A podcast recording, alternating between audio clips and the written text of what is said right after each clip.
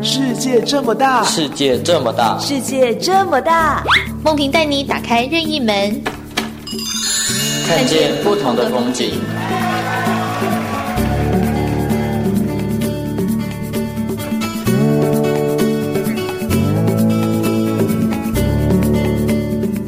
听众朋友您好，欢迎收听今天的节目，我是梦萍，我是宛如。宛如，你知道吗？在台湾呢、哦，三十岁到五十九岁的男性最常发生的癌症是什么？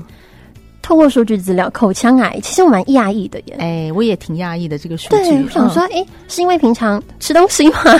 太日常还是怎么样子？嗯，而且它是高居男性癌症死亡率的第四名，我觉得想象中高很多很多。对，就真的不太能够轻忽这个癌症。对，嗯，而且它发生的部位呢，我们看了一下资料，我们以为口腔癌可能就是舌头啊，嗯，哦、口腔的内部。哎，对对对。其实呢，我、哦、没有想到，它其实呃，你的嘴唇或者是舌头或者是牙龈都有可能会有一点点外观上的影响或受损。嗯，这个也是我没有想到的。嗯，嗯那所以我们今天就要邀请到近年来积极推动各项的口腔病变的防治的阳光社会福利基金会，来邀请到北区的服务中心主任王佩珊主任。主任您好。嗨，大家好，主任好。是，那想先请问一下主任，哎，其实我们说到这个可能会有口腔癌病变的人，都会寻求阳光社会的基金会的帮助，对吗？是，对，我们这十多年来在这一块上花了不少力气，在帮忙这些需要的朋友。嗯、对，那包含像是他们会透过什么管道来找到阳光福基金会呢？嗯、呃。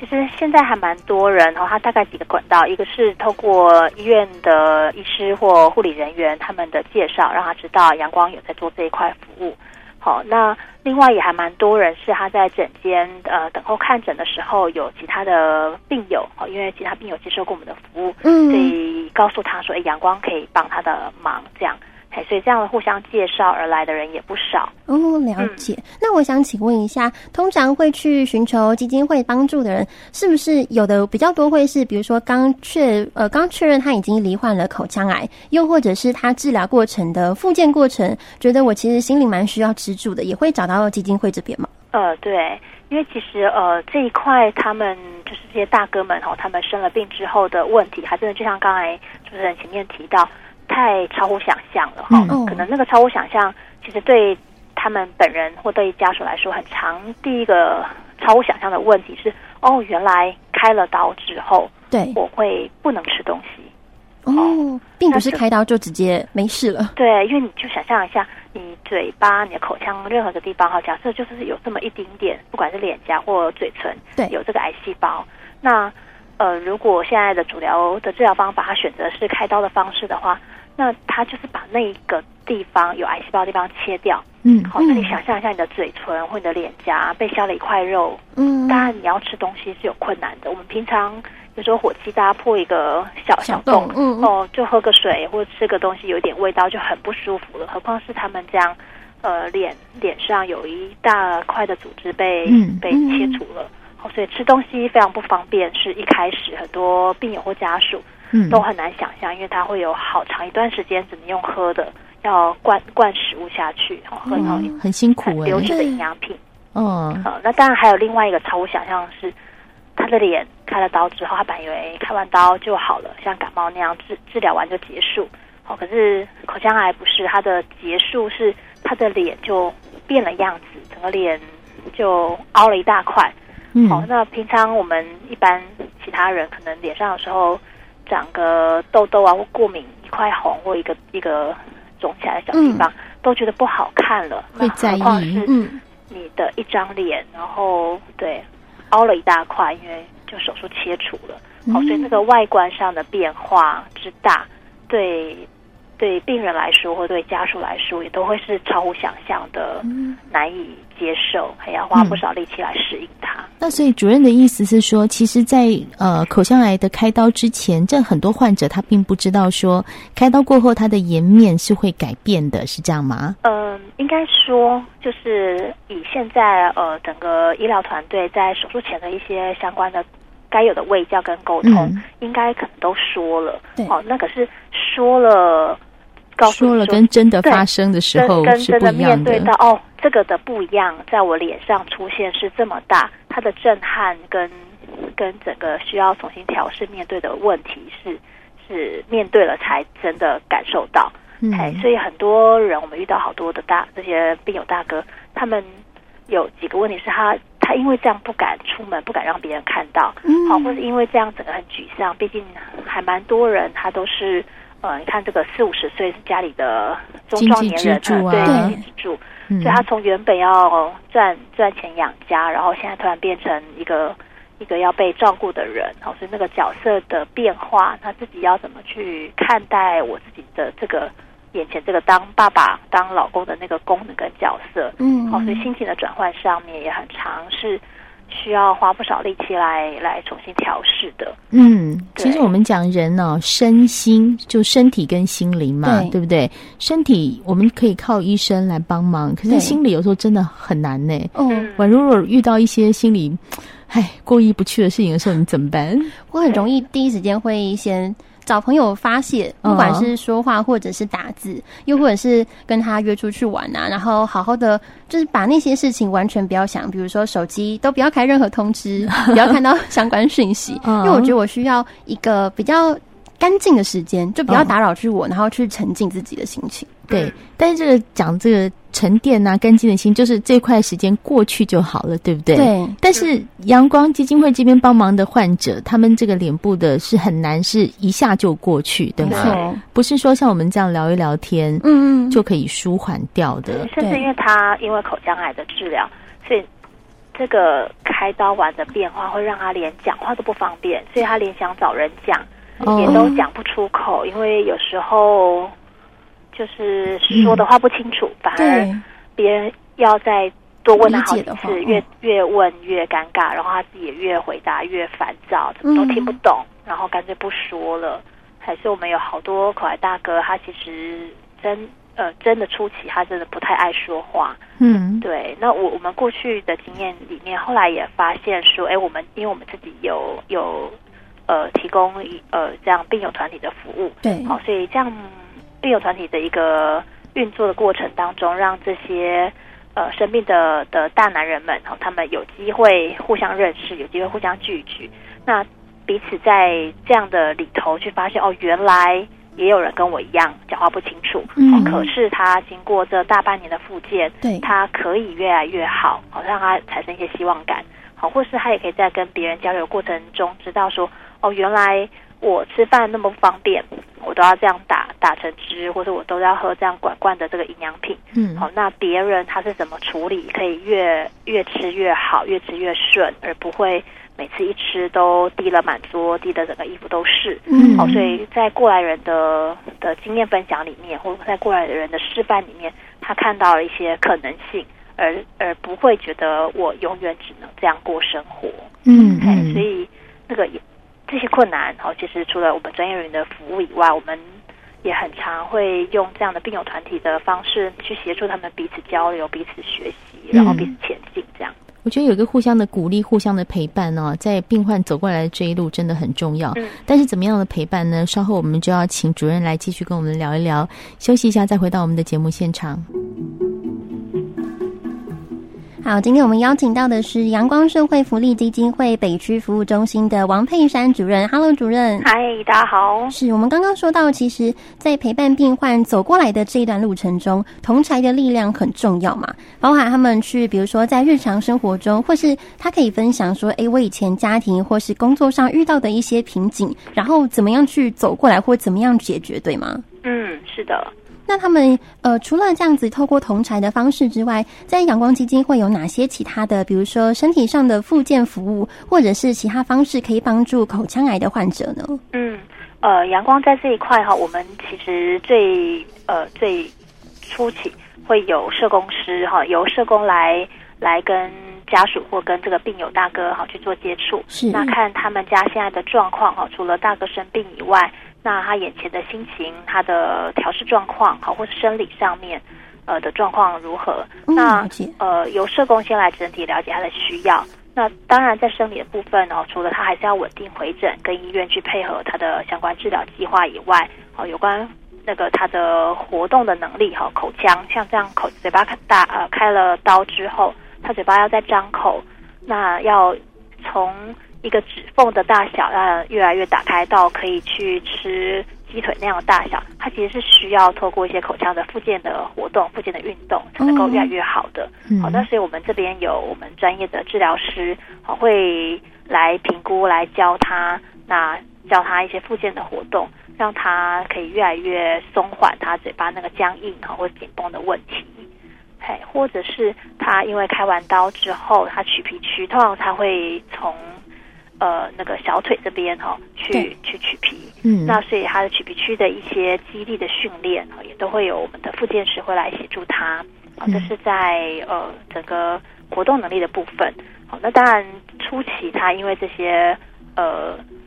不舒服，所以他居家生活品质上其实会会有很大的变化。嗯好，那所以呃，我们透过、呃、居家护理师哦、到家里去看他，透过社工师到家里去看他，然后去协助他解决在居家生活里面这样照顾上的一些问题，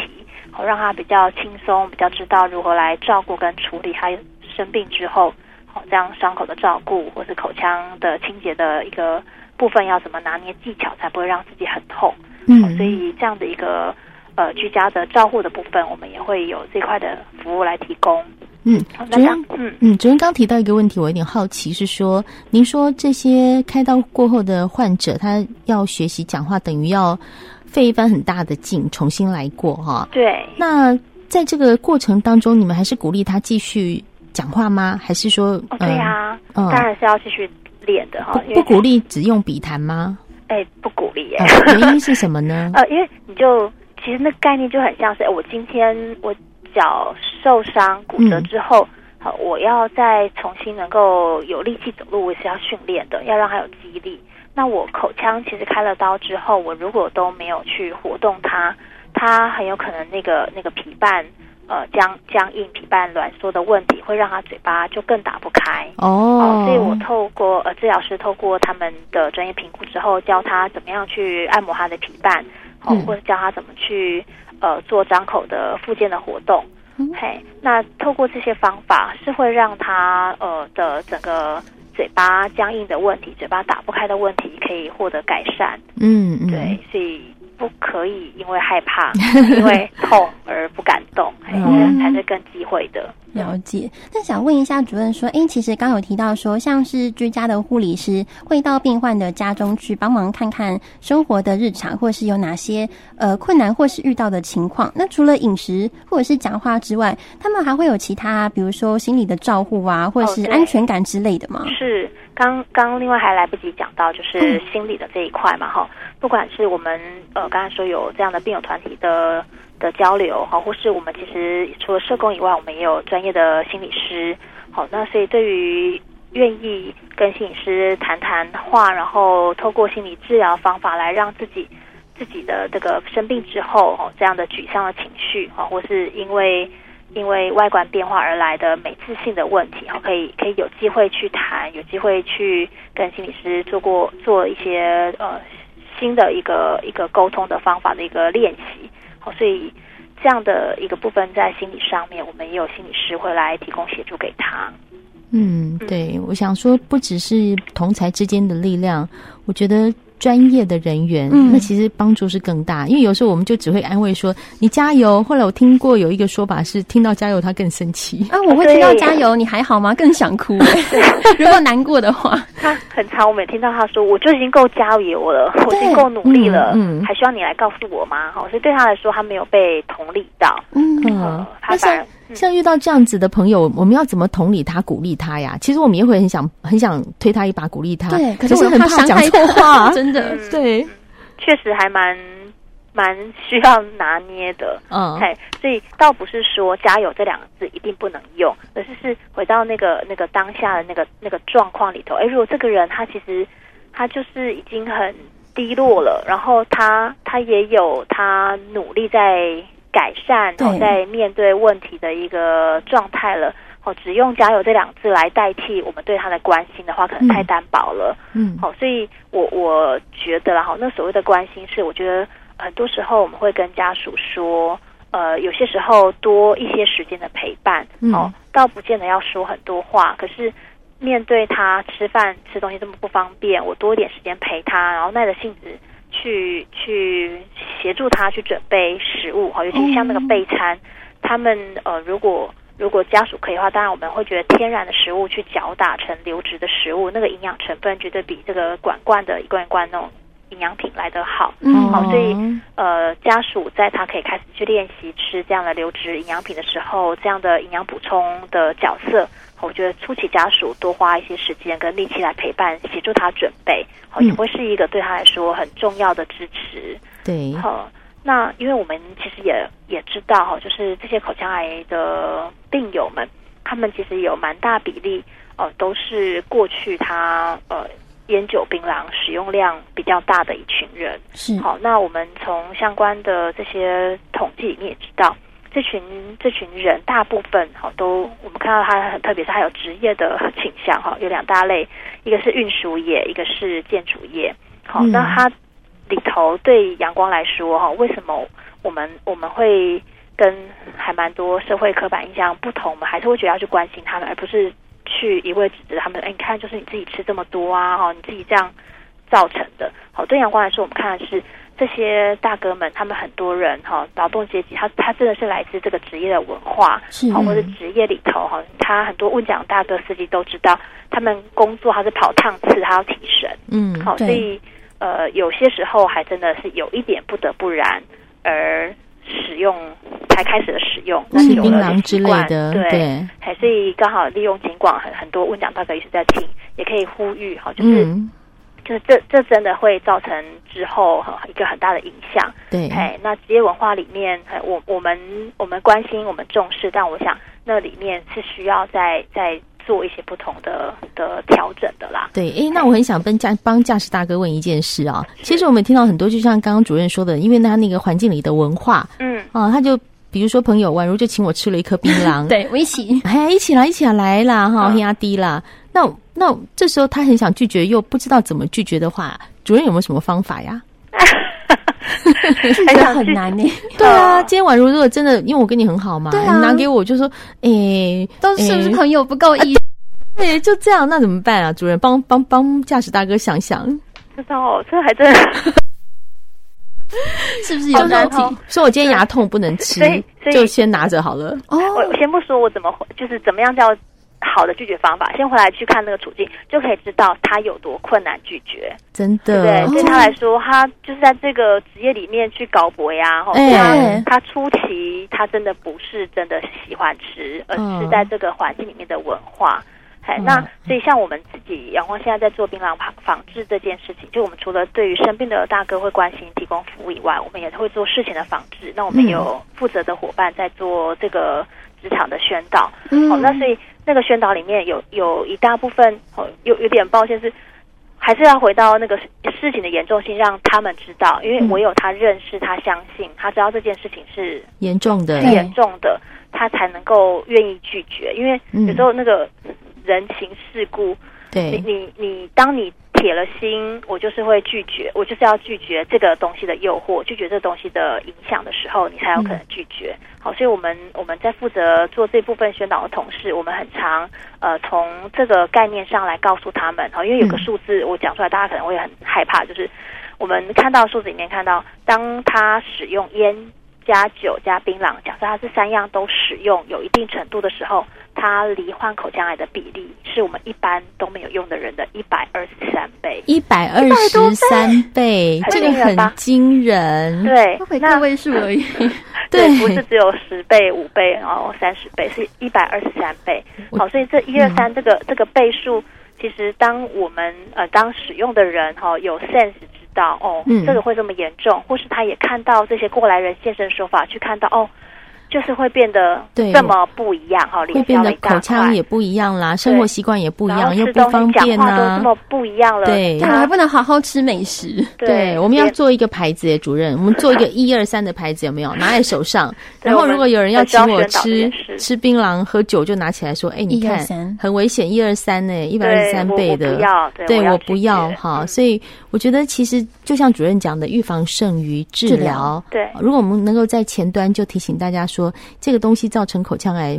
的状况，那真的生活起来是辛苦的。嗯对，相较它的严重性，可能当然每个人可大可小，但其实不管怎么样，都会有一定的影响程度。对，所以是真的，他要知道，然后他要愿意拒绝。所以怎么说已经不是重点，而是是我我真的知道这个东西不好，然后我真的知道我要保护自己，因为为了家人，为了孩子，嗯哎，嗯，所以我不要吃。那我也告诉你，你不要吃一百二对十三 倍耶。 一二三，把牌子举在手上。所以说，我们今天更认识了口腔癌一点，我们也更知道说怎么样不要走到那一步，因为对到时候真的是生活的品质是很不好的。是的真的没错。啊嗯那对今天非常感谢阳光社会福利基金会北区服务中心的主任王佩珊主任，谢谢您，谢谢谢，谢谢主任，谢谢您收听今天的节目，我是梦萍，我是宛如嗯我，们下次见喽，拜拜。